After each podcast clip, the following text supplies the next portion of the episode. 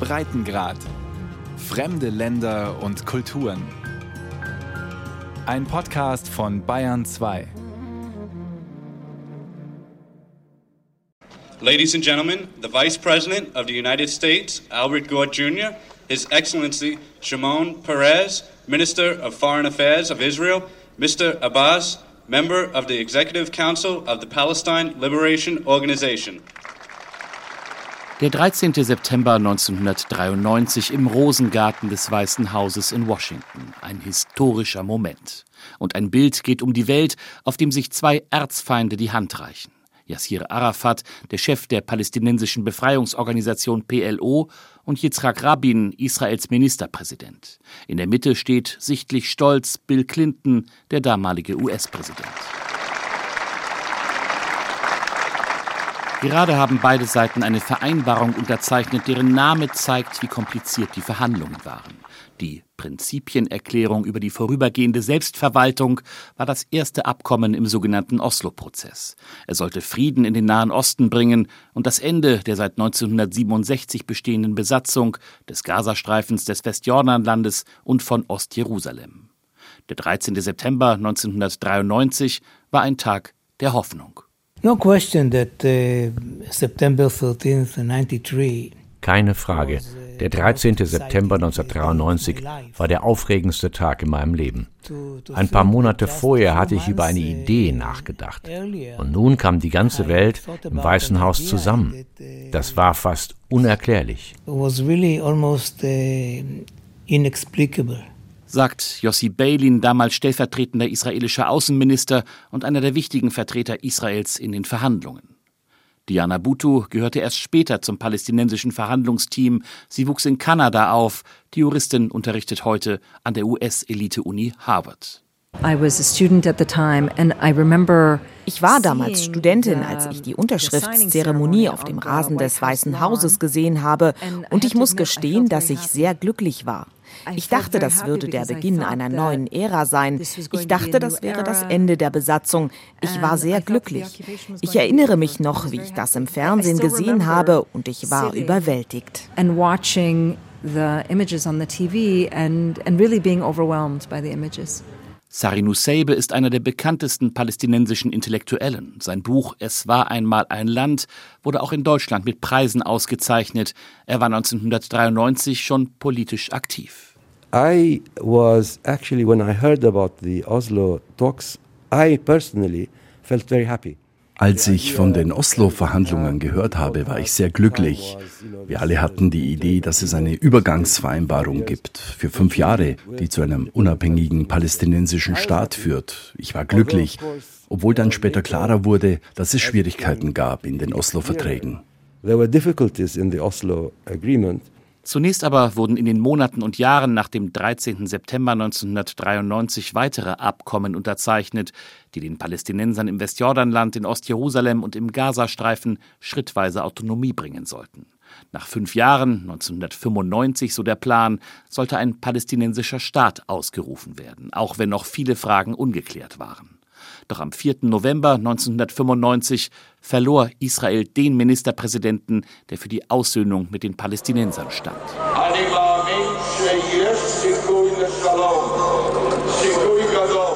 Yitzhak Rabin hielt an diesem Tag eine Rede vor Zehntausenden in Tel Aviv. Er sprach vom Frieden, den eine Mehrheit des Volkes wolle. In den Tagen und Wochen zuvor hatte auch der Chef des oppositionellen Likud, Benjamin Netanyahu, gegen Oslo gehetzt und Yitzhak Rabin als Verräter bezeichnet. Auf dem Weg von der Tribüne zu seinem Auto wurde Rabin von einem rechtsextremen jüdischen Terroristen erschossen. Nach der Parlamentswahl im Mai 1996 wurde Benjamin Netanyahu sein Nachfolger. Seit über 20 Jahren dominiert seine Likud-Partei in Israel. Auch heute ist er wieder Ministerpräsident. Und bei den Palästinensern?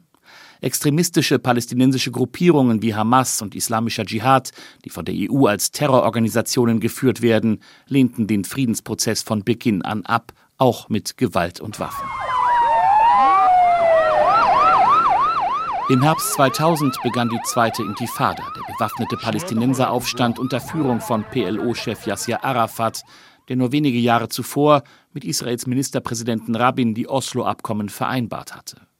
Nach zahlreichen palästinensischen Terroranschlägen und massiven Einsätzen der israelischen Streitkräfte, nach tausenden Toten auf beiden Seiten, war der Friedensprozess am Ende.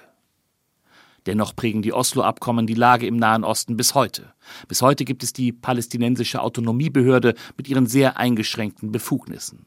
Auch die damalige Aufteilung des Westjordanlandes in drei Zonen gilt bis heute. In den sogenannten A-Gebieten soll die Autonomiebehörde die Kontrolle haben, obwohl es auch dort immer wieder zu israelischen Militäreinsätzen kommt. Das sind nur zehn Prozent des Gebiets, aber palästinensische Städte wie Jenin, Nablus und Ramallah gehören dazu. Die B-Gebiete stehen unter palästinensischer Zivilverwaltung, aber werden von israelischem Militär kontrolliert. Und die C-Gebiete, die mehr als 60 Prozent ausmachen, werden komplett von Israel beherrscht. Die großen Fragen wurden im Oslo-Friedensprozess nicht gelöst. Die Gründung eines palästinensischen Staates und die Aufteilung des Landes, das Rückkehrrecht palästinensischer Flüchtlinge und Vertriebener und der Status von Jerusalem. Und vor allem auch nach den Oslo-Abkommen, als für wenige Jahre noch Hoffnung auf Frieden bestand, setzte Israel den Siedlungsbau fort. Mitte der 1990er Jahre waren es noch rund 150.000 Israelis, die im Gazastreifen in Westjordanland und Ostjerusalem lebten. Heute sind es nach Angaben des norwegischen Diplomaten Jan Egeland, der die Geheimverhandlungen zwischen Israel und der PLO 1993 geleitet hat, 700.000 israelische Staatsbürger, die in mehr als 130 Siedlungen und rund 100 sogenannten Außenposten im Westjordanland und im Osten Jerusalems leben. Die Siedlungen und ihr Ausbau sind laut Beschlüssen der Vereinten Nationen völkerrechtswidrig. Die neuesten Entwicklungen machen keine Hoffnung. Seit Jahresbeginn hat die in Teilen rechtsextreme israelische Regierung eine Reihe von Außenposten legalisiert und den Bau von tausenden neuen Wohnungen genehmigt. Zu den Siedlungen führen Straßen, Strom- und Wasserleitungen. Die Siedlungsinfrastruktur zerschneidet das besetzte Gebiet. Die Siedler werden von Zehntausenden israelischen Sicherheitskräften bewacht. Hallo. Ich keine Hand Hallo. Okay. Siedler wie Alice Siemann. Sie ist 45 und Mutter von acht Kindern. Sie lebt in einem schönen großen Haus in Chavey Shomron. Das bedeutet Rückkehrer nach Samaria. Etwas über 1000 dieser Rückkehrer gibt es hier. Der eingezäunte Ort liegt mitten im Westjordanland. Viele Israelis, nicht nur die Siedler, nennen die Gegend mit ihrem biblischen Namen Samaria. Die Frage, wo die Grenze verläuft zwischen dem Staat Israel und den palästinensischen Gebieten, versteht Alice Siman nicht auf Anhieb. Ich glaube, eine Sorte von Grenze ist die Grenze, die in der, in der Tora steht, die sagt, was sind die Grenzen des Landes Israels, das dem Volke Israels gehört. Also auch darüber sind sich nicht alle einig, dass das dieselben Grenzen sind. Aber hier, wo wir uns jetzt befinden, im Schomron in Samaria, das ist ja Urvaterland, wirklich. Also hier, das ist ja so berührend, dass jeden Weg, den du hier nimmst, du kannst wissen, dass die Vorväter des Volkes Israels, die sind hier wirklich rumgewandert. Alice Siemann ist in München aufgewachsen. Mit 16 kam sie nach Israel. Seit 28 Jahren lebt sie schon in Samaria. Die Torah, also die fünf Bücher Mose, das Land und das Volk Israel gehören für sie zusammen und so wie sie denken viele Siedler. Wir lieben diese Erde, wir lieben dieses Land. Und wir werden immer hier bleiben und es macht nichts, nicht was der Staat, der Verwalter uns sagt und ich, was die Nichtjuden hier machen, wenn sie uns umbringen und so weiter. Niemals, niemals wird das uns aus Israel bringen. Und auch was die Amerikaner sagen und was die Europäer sagen, die verstehen das gar nicht. Schaut euch doch mal nur die Geschichte an und dann seht ihr, dass das Volk Israels, dass es etwas, das die ganze Zeit überlebt und überlebt und überlebt. Und wo sind heute die Ägypter und wo sind die Römer und wo sind die Griechen? Und wir sind hier, um hier zu bleiben. Aus ihrem großen Fenster im Wohnzimmer kann man Homesh sehen, ein symbolischer Ort für die Siedler. Der Außenposten hoch auf dem Hügel steht auf privatem palästinensischen Land.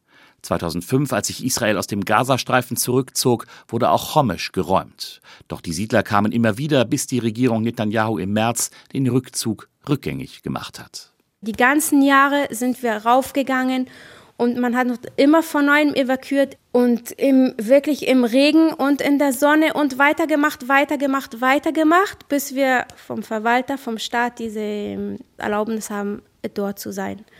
Auf Hebräisch sagen wir Netzach Israel Loi Shaker. Die Ewigkeit von Israel lügt nicht.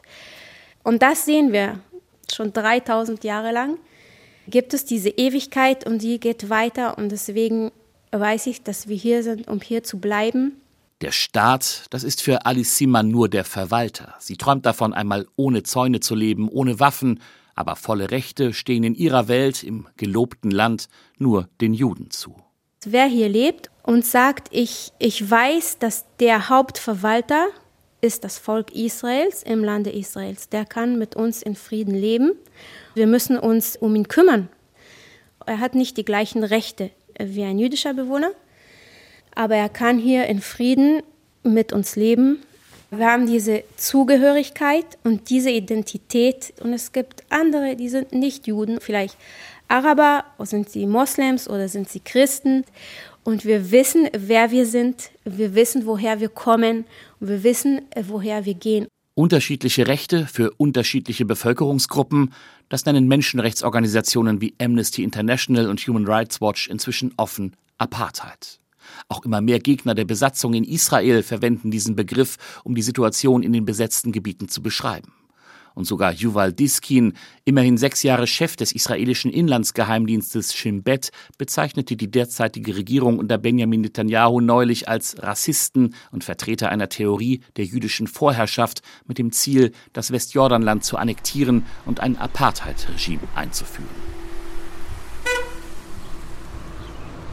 Wie sich diese Politik auswirkt, hat Fathallah Hitschi am eigenen Leib erfahren.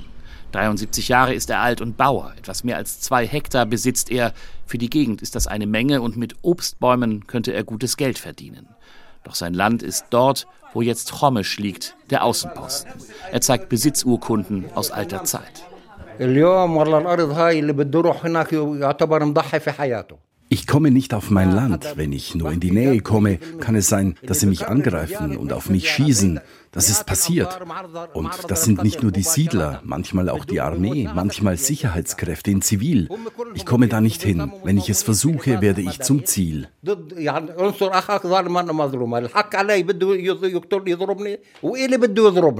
Die Siedler aus Chomisch kommen auch hierhin, wo Fathallah Hitschi jetzt zur Miete lebt, nach Burka.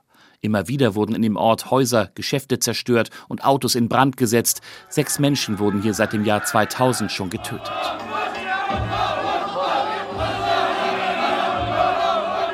Gerade erst haben sie den 19-jährigen Kasai Jamal Matan beigesetzt.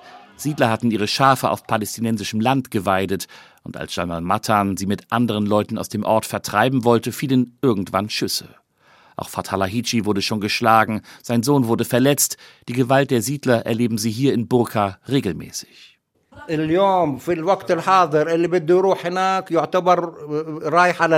Das ist mein Land und ich möchte nur mein Land bebauen. Aber ich weiß, dass ich mein Leben riskiere, wenn ich heute dahin gehe.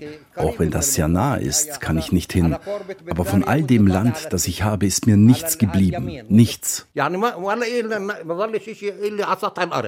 All das ist sehr weit weg von einer Zwei-Staaten-Lösung, von dem, was mit dem Oslo-Friedensprozess auf den Weg gebracht werden sollte. Und dennoch halten viele sich daran fest, wenn es um den Nahostkonflikt geht. Auch Deutschland steht zur Zwei-Staaten-Lösung. Das hört man in vielen Statements, zum Beispiel von Außenministerin Annalena Baerbock. Auch diese Bundesregierung ist davon überzeugt, dass die verhandelte Zwei-Staaten-Lösung noch immer die beste Option für Frieden und Sicherheit von Israelis und Palästinensern gleichermaßen ist. Doch wer die Entwicklung der letzten 30 Jahre sieht, könnte solche Statements als blinde Ausrede verstehen, nicht über Alternativen nachzudenken. Yossi Beilin, Minister in mehreren israelischen Regierungen und einer der Verhandlungsführer im Oslo-Prozess, ist schon länger an diesem Punkt. It is very cynical. Das ist zynisch, sehr zynisch. Wenn mir jemand sagt, ich unterstütze die Zwei-Staaten-Lösung, dann ist das für mich fast eine Beleidigung. Denn das bedeutet, dass du es nicht ernst meinst. Sag mir bitte, wie. Tell me please how. How? Yossi Beilin hält es für den großen Erfolg der rechten israelischen Regierungen der letzten Jahre, die Oslo-Abkommen, die für einen Übergang gedacht waren, zu einem Dauerzustand zu machen. Our role is not to artificially keep in life the Oslo Agreement. Unsere Aufgabe ist es nicht, die Oslo-Vereinbarungen künstlich am Leben zu halten. Oslo sollte am 4. Mai 1999 zu Ende gehen.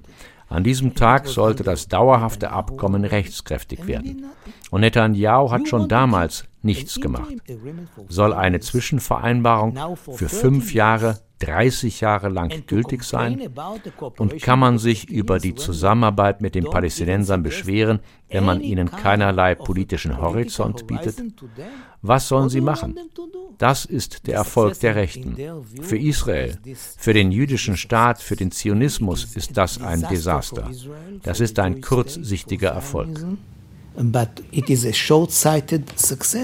Auch für Diana Bhutto, die Juristin, die einige Jahre Teil des palästinensischen Verhandlungsteams war, war Oslo damals zunächst einmal ein Erfolg.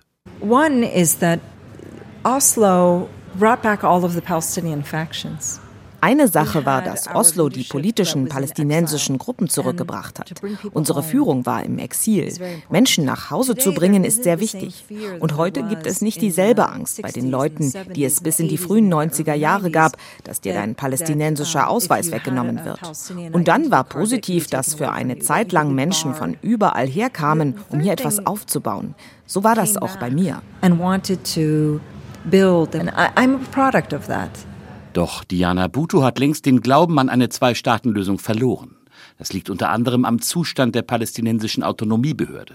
Wie viele Palästinenser sieht sie in der oft ohnmächtigen Regierung von Mahmoud Abbas vor allem einen Erfüllungsgehilfen der israelischen Besatzung. Finanziell am Leben erhalten, mit Geldern aus dem Ausland, vor allem von der Europäischen Union und aus den USA. I don't think that we should have a system in which people are given superior rights than others. Ich glaube, wir sollten kein System haben, in dem einige mehr Rechte haben als andere. Wenn verlangt wird, dass die Palästinenser das akzeptieren, dann ist das beleidigend und dumm. Ist das das Ende des Zionismus? Ja, das sollte es sein. Der Zionismus war für die Leben der Palästinenser sehr schädlich und für den ganzen Nahen Osten. Das sollte zu einem Ende kommen. Das ist Rassismus. I think that its time has come to an end and its time should come to an end. It's racism. Diana Bhuttos Lösung ist radikal ein Staat für alle zwischen Mittelmeer und Jordan mit gleichen Rechten für alle. Allerdings wäre das kein Staat, in dem Juden die Mehrheit hätten, kein jüdischer Staat, auch deshalb halten das viele für unrealistisch. Hiba Husseini ist ebenfalls eine palästinensische Juristin, stammt aus einer alteingesessenen Jerusalemer Familie und war auch an den Verhandlungen beteiligt. Sie betont, dass Oslo manches verbessert habe. Zum Beispiel seien die Palästinenser jetzt international anerkannt, hätten Botschaften in der ganzen Welt. Die Palästinenser hätten sogar einen Beobachterstatus bei den Vereinten Nationen, könnten internationale Gerichte anrufen. Und deshalb kommt Hiba Husseini zu einem anderen Schluss. Ihr Modell für die Zukunft ist das einer Föderation. Ich glaube daran, denn eine Föderation bringt uns zu einem souveränen palästinensischen Staat. Sie sorgt dafür, dass der Siedlungsausbau gestoppt werden würde. Wir hätten eine Einigung über die Grenzen eines palästinensischen Staates und eine Lösung für Jerusalem und die heiligen Städten. Die Altstadt von Jerusalem wäre eine offene Stadt und in Ostjerusalem wäre die palästinensische Hauptstadt. For the Palestinian state in East Jerusalem. Hiba Husseini hat sich mit Yossi Beilin zusammengetan. Mit weiteren Mitstreitern haben sie ein Modell einer Föderation entworfen, das auch von der Europäischen Union inspiriert ist. Denn die Siedler blieben israelische Staatsbürger, aber würden ihre Steuern einem palästinensischen Staat bezahlen. Für ihr Modell einer Föderation versuchen sie international Mitstreiter zu finden. Und dann gibt es noch die Pragmatiker. Shrinking the Conflict ist ihr Motto, den Konflikt schrumpfen. Mikra Gutmann, ein israelischer Politikwissenschaftler, ist mit einem Buch darüber zum Cheftheoretiker der Shrinker geworden. Sein wichtigstes Ziel, den Zustand der Lähmung im Nahostkonflikt überwinden. So step one is autonomy. Der erste Schritt war die Autonomie über einen Teil des Landes, der zweite Schritt ein Staat. Und dann stoppte der Prozess nach dem ersten Schritt. Wir sind nie zum Endzustand gekommen. Und seitdem machen sich Palästinenser und Israelis gegenseitig dafür verantwortlich. Micha Gutmann ist dafür, die großen Fragen auszuklammern und dafür kleine Schritte zu tun, die möglich sind und die die Lage verbessern. And there's many ways to do this. Es gibt viele Wege, wie wir das tun können. Wir müssen der palästinensischen Regierung mehr Macht geben. Jetzt können sie ohne die Genehmigung der israelischen Armee nicht einmal Rinder einführen. Dann müssen wir ihnen genug Land geben, um eine territoriale Einheit zu sein. Drittens müssen wir ihre Wirtschaft stärken. Sie müssen wohlhabend werden. Und dann müssen die Palästinenser ihre Fähigkeiten und Strukturen verbessern. Dadurch, so Gutmann, könnte die palästinensische Autonomiebehörde gestärkt werden, ohne Israels Sicherheit zu gefährden. Die große Lösung des Konflikts ist ausdrücklich nicht das Ziel. So, das ist ein Paradigmenwechsel. Nur weil wir uns nicht auf das Ende verständigen können, machen wir uns nicht auf den Weg. Lass uns das umdrehen und uns über die Spielregeln einigen.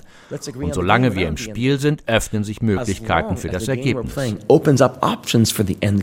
Für Mikra Gutmann sorgt der große Traum vom Frieden im Nahen Osten für einen Zustand der Schockstarre. Auch in der israelischen Politik gibt es Anhänger seiner Theorie, doch an der Regierung sind zurzeit vor allem die radikalen Kräfte. Und so muss man etwas suchen, um kleinste Zeichen der Hoffnung zu finden. Zum Beispiel an der großen Straße von Jerusalem nach Hebron. Dort sitzen etwa 20 Juden und Muslime, Israelis und Palästinenser im Kreis unter einem Dach und sprechen miteinander. Nicht über die großen Fragen der Politik, sondern über religiöse Themen, Identität.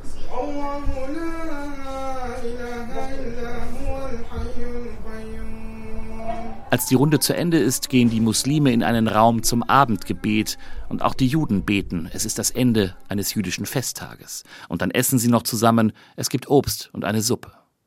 Das Gelände gehört Khalid Abu Awad. Zusammen mit ein paar Juden aus der Gegend, die in den Siedlungen leben, hat er vor über neun Jahren die Organisation Roots, Wurzeln, gegründet, mit einer sehr einfachen Idee.